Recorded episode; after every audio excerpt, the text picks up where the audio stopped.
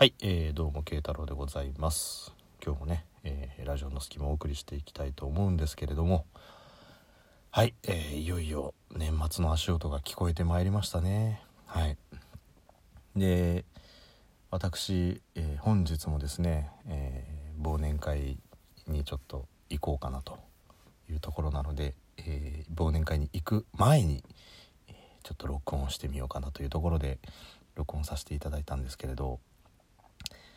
えっとですね、えーまあ何て言うんでしょう。こうよくドラマとか映画とか、まあ、小説とかでもそうかもしれないですけどこう過去の苦労とか失敗を糧に人は成長していくんだとかなんか失敗や苦労を繰り返すことによって人は大きくなれるんだって言うじゃないですか。そういうまあそういった趣旨のセリフって結構あると思うんですよね。ってことはですよ人は失敗してなんぼね苦労してなんぼなわけですよ。ね、確かにこう人間なんて生きてきて全部やってることが失敗じゃなくて成功ばっかりね俺はじゃんけんして負けたことがないとか挫折を味わったことがないなんていう人生まあもちろんそうだったら一番なのかもしれないですけどまあねこう失敗から得る。逆に言えば失敗しなきゃ得られないことってあると思うんですよ。ね、成功者っていうのは確かにねお金も富もあの名声も全部何でもあるけどあの時こういう思いをしたからこういう風にしていこうとかっていうね。やっぱりこう人間としての厚みが出てくると言いますか。ねこう説得力が増していくとかっていうのはやっぱり失敗とか苦労とかっていうのが何年も何年も重なってこう年輪のように重なっていって太い木になっていくってお前何の話してんだよっていう。ね。人生について語り出したかついにっていう話なんですけど。そうなんですよ。ってことはやっぱり失敗や苦労っていうのは人を大きくするための糧なんですけど。ね。それを踏まえてですよ。それを踏まえてあまりにも乱暴すぎる言葉なんじゃないかなって思うんですよ。忘年会って。年を忘れる会ですよもう。もう。ねこれちょっと乱暴なんじゃないのと思って。で忘年会忘年会ってみんな言うじゃないですか。で忘年会の一応定義ってねどういうことなのかなっていうのをね、えー知った上でもしかしたら全然違う意味合いがあるかもしれないと思ったんで一応先輩に聞いてみたんですよ。あの僕の先輩のあのウィキペディアさんですね。ウィキペディア先輩に。であの「ウィキペディア先輩」っつって「忘年会ってどういう意味ですか?」忘年会はねっつってねあの ウィキペディア先輩ってそういう感じ？なんかもう食べられないよみたいな感じの滑腹のいい人なのか？そ別にそういう人物設定はいらねえんじゃねえあちょっとまた、うん、会話ラビった もともとそう。はい。えー、そんな感じで、えちょっとウィキペディアで調べてみたんですよ。で調べてみたら、えー忘年会。忘年会とは年末に催される宴会のことである。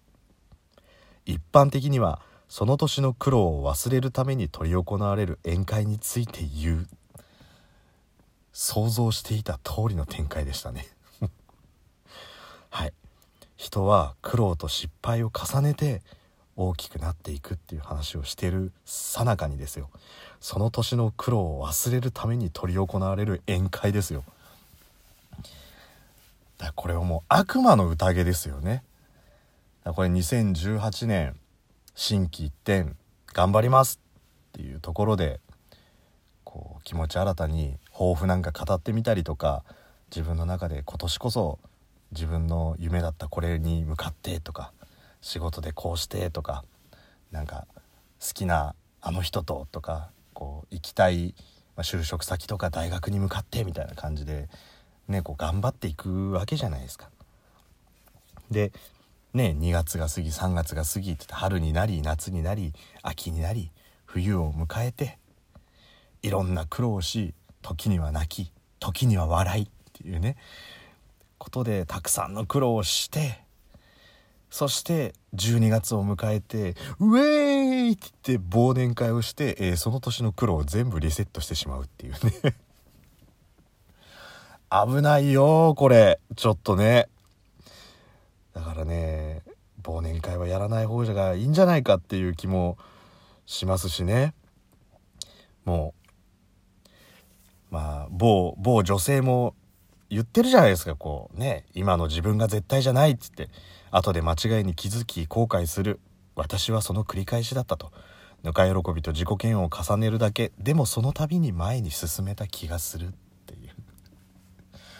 これは誰のセリフだか分かりますか？分かった人は結構マニアックですよ。僕結構好きなんですけどねこのセリフ。はい。あの某なんちゃらゲリオンのやつですね。もう エヴァンなんちゃらのやつです。はい。そうですよ。だからこうぬか喜びと自己嫌悪を重ねるけどその度に前に進めた気がする。でも12月で全部チャラになっちゃうみたいなね。そんなに人間全てがリセットされるわけじゃないだろうっていうね忘年会程度でっていう。だからねその忘年会というのは悪魔の力が宿ってるんじゃないかなってね皆さん気をつけてくださいねって言いながらお前は今から忘年会に行くっていうね。はいもういいんですよ。リセットしたいながらもう。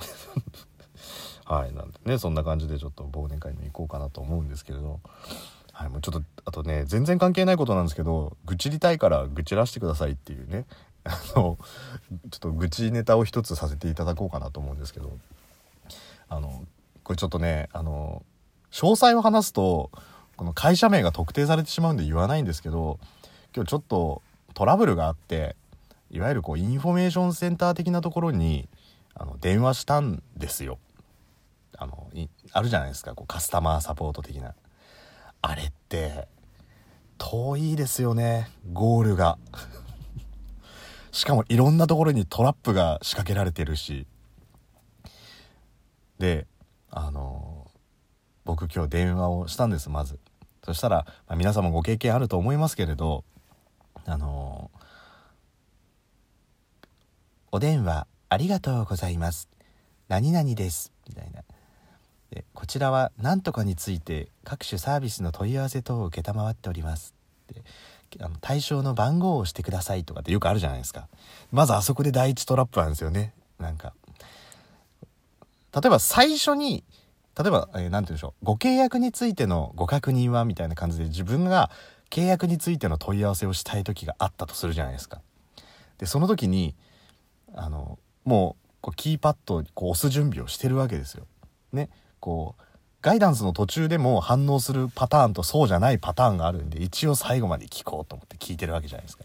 その時にこうもうご契約のって言われた時にこう1番を押そうとするわけじゃないですか。ご契約のお問い合わせについてはって言われた瞬間にこう押せるようにしようとしてるのにご契約のお問い合わせについては7をってえ、なんで7から始まんの？みたいな、なんか、え、123456どこ行っちゃったの？っていうね。普通さ、あんた一番最初に言ったんだから、123の番号でいいんじゃねえの？みたいなね。にもかかわらず、なんか、ご契約についてのお問い合わせは7を、みたいな。料金、各種サービスについては9を、みたいな。えなんかその、銀行の暗証番号を他人に知られたくない、あの最近出てくるランダム的な意味合いで、なんか人に知られちゃいけないの？みたいなね。愛に1を押させない理由がどこかにあるんでしょうか？ねえ、教えてよって思いながら。なんなら最初に、それで1番をポンって押しちゃったんですよ。で、1番ポンって押したら、そのまま、あの、その番号は違いますみたいな感じの問い合わせが来ちゃって、おいおいおいおいおいおいおいおいとか思いながら。で、まあ、しょうがないからそれでもう一回こう繰り返し聞いて、で、7を押すと、次その、ご契、あの、新規ご契約については、3。またここでもトラップがあるんですよ。ちょちょちょちょって、1から行こうよっていう、またトラップかいと思いながら。で、なんか、ご契約の継続についてのお問い合わせは4をみたいなでご解約については5を押してくださいみたいな感じでまたそこも聞かなきゃあれって結局そのパターンだと解約について言いたい時はもう全部のこうガイダンスをね聞いてなきゃいけないっていう。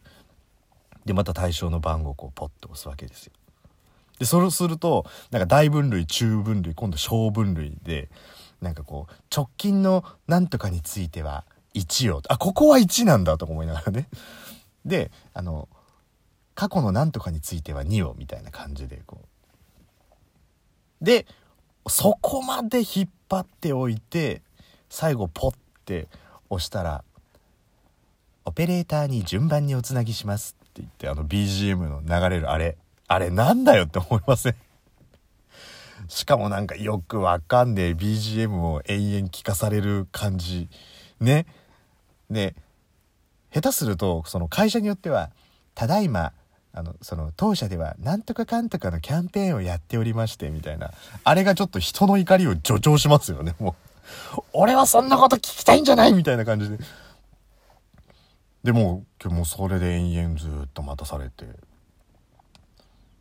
で最終的になんとかこう「あお電話ありがとうございます。担当なんとかが承ります」みたいな感じで出てきたんでちょっと自分が困ってることを言ったんですよ。で、えー、そしたらなんか僕が考えていた展開の番号ではなかった要するに僕の問い合わせをしたかったのはそのルートのそのオペレーターではダメだったらしいんですよ。で、えー、担当者に「おつなぎしますか?」って言われるんで「あじゃあつないでください」なんて言ったらでまたしばらくあのわけのわかんない BGM をこう聞かされて「うーん」なんて思っててでそしたらあの「申し訳ございません本日の営業時間が終了しております」って言われて18時2分だったんですよ。だ僕そんな無駄なオペレーターの BGM 聞かされてなかったら繋がったんじゃないのっていうちょっと怒りをぶちまけたかったっていう そういうお話でございました。失礼しました。